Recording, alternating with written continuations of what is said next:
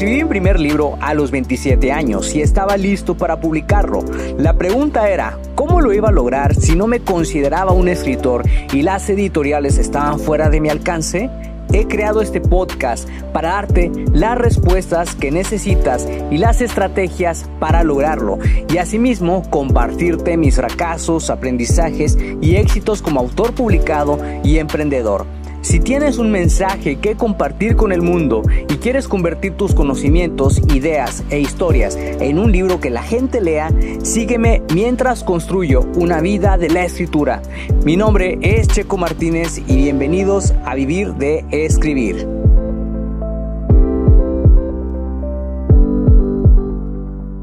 Hola, hola, escritor creativo, ¿cómo te encuentras el día de hoy? Me da muchísimo gusto saludarte y darte la bienvenida a un nuevo episodio de Vivir de Escribir.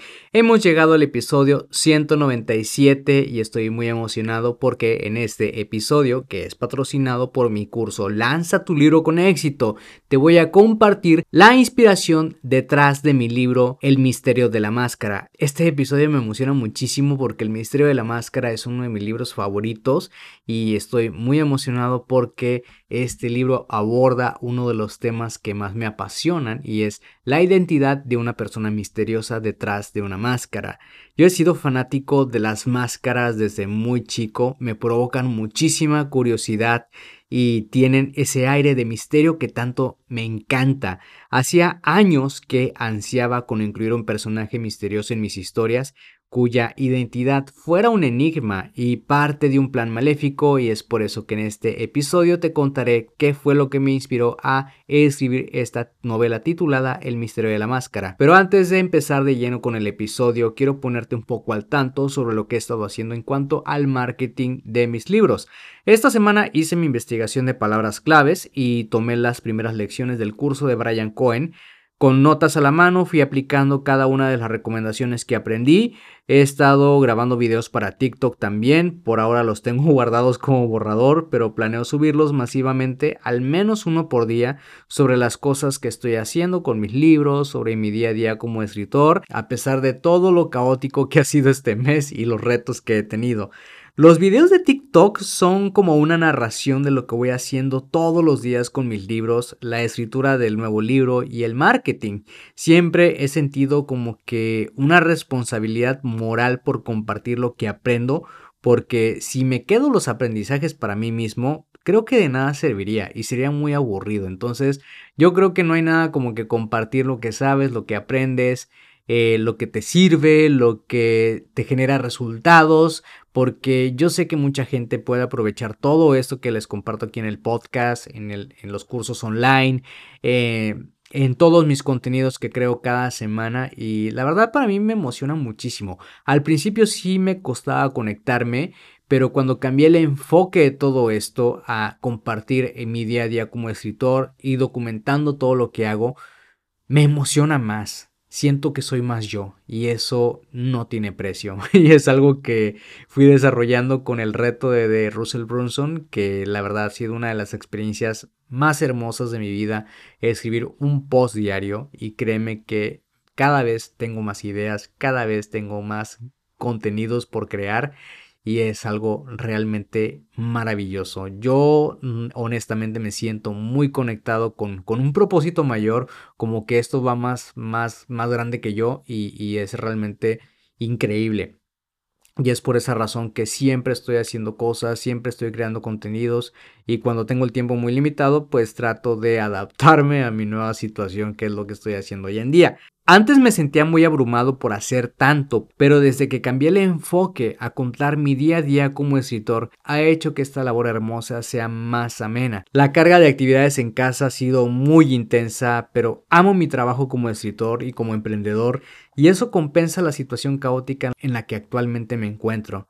He estado posteando mucho en LinkedIn y en el grupo de Facebook eh, para mantener vivo el grupo de Facebook como te compartí en un episodio anterior. Estoy planeando hacer otro evento en vivo, considerando que estamos a mediados de noviembre y el NaNoWriMo continúa. Así que si estás participando en el NaNoWriMo, quisiera que me contaras cómo vas con tu novela, qué has hecho, qué experiencias has tenido, cuántas palabras llevas escritas. Te voy a dejar un enlace en la descripción de este episodio donde vas a poder acceder a mi grupo de Facebook para que te unas y podamos interactuar mejor. Créeme que ahí me va a encantar conocerte, eh, saber quiénes son las personas que escuchan este podcast y que podamos interactuar y poder ayudarte a lograr tus objetivos de escritura. Así que ya que te he contado un poco sobre lo que estoy haciendo con el marketing de mis libros, vamos de vuelta al episodio. Las máscaras son uno de mis placeres culposos y he sido fan de ellas desde hace muchísimo tiempo. En las historias alimentan el misterio y nos permiten sumergirnos en la curiosidad. ¿Qué hay detrás de esa máscara? ¿Quién es la persona que ha cometido esas atrocidades?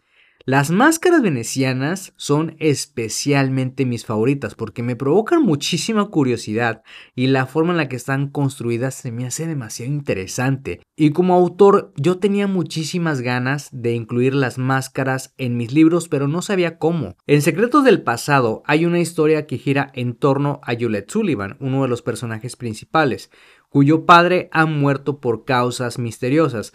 Ella le pide ayuda a sus amigos, que son los protectores, para esclarecer la muerte de su padre y lo que descubre está relacionado con uno de los personajes más misteriosos del círculo protector. Este personaje llamado Malice es un alter ego utilizado por el gran villano de El misterio de la máscara, cuya identidad se revela al final del libro. La inspiración detrás de este libro fueron varias cosas. Primero, la identidad desconocida del gran villano. Segundo, las máscaras venecianas. Tercero, el misterio que ronda una serie de muertes. Y cuarto, una persona que mueve los hilos, es decir, la mente maestra de un gran plan maligno. Pero yo sabía de antemano que la identidad del asesino tenía que ser revelada tarde o temprano. No podía abordar la trama de este asesino en toda la serie porque es una serie muy longeva y tengo muchos libros planeados para el círculo protector, así que pues no podía abordar el tema del asesino en toda la serie. He visto cómo esto es sobreexplotado en algunas series de televisión y la identidad del villano o del enmascarado siempre resulta una decepción al menos así me pasó con algunas series que veía y pues la verdad casi quería decir, regresen en mi tiempo, no es justo, yo pensé que era fulanito de tal, estaba juntando las pistas y yo sabía que era esta persona, no esto, entonces es muy frustrante. Y la idea que yo tenía era dejar pequeñas pistas que ayudaran a los lectores a formular teorías sobre la persona que estaba detrás de la máscara, pero que fueran pistas reales, no pistas al azar, y eso fue algo que a mí me apasionó. Malice fue un personaje creado por mis propios personajes y su incursión dentro de la historia fue bastante increíble. Era quien hacía el trabajo sucio y la mente maestra de todo un gran plan maléfico. El asesino de la máscara era el misterio al que los protectores se enfrentan. Lo complejo quizá de la historia son las motivaciones del villano, que también se esclarecen al final del libro. El misterio de la máscara me permitió abordar las cuatro cosas que me inspiraron. La primera vez que publiqué este libro, en 2015, se llamaba El misterio de Mullen. En aquella época contraté a un diseñador para que me ayudara a dibujar a este enigmático personaje.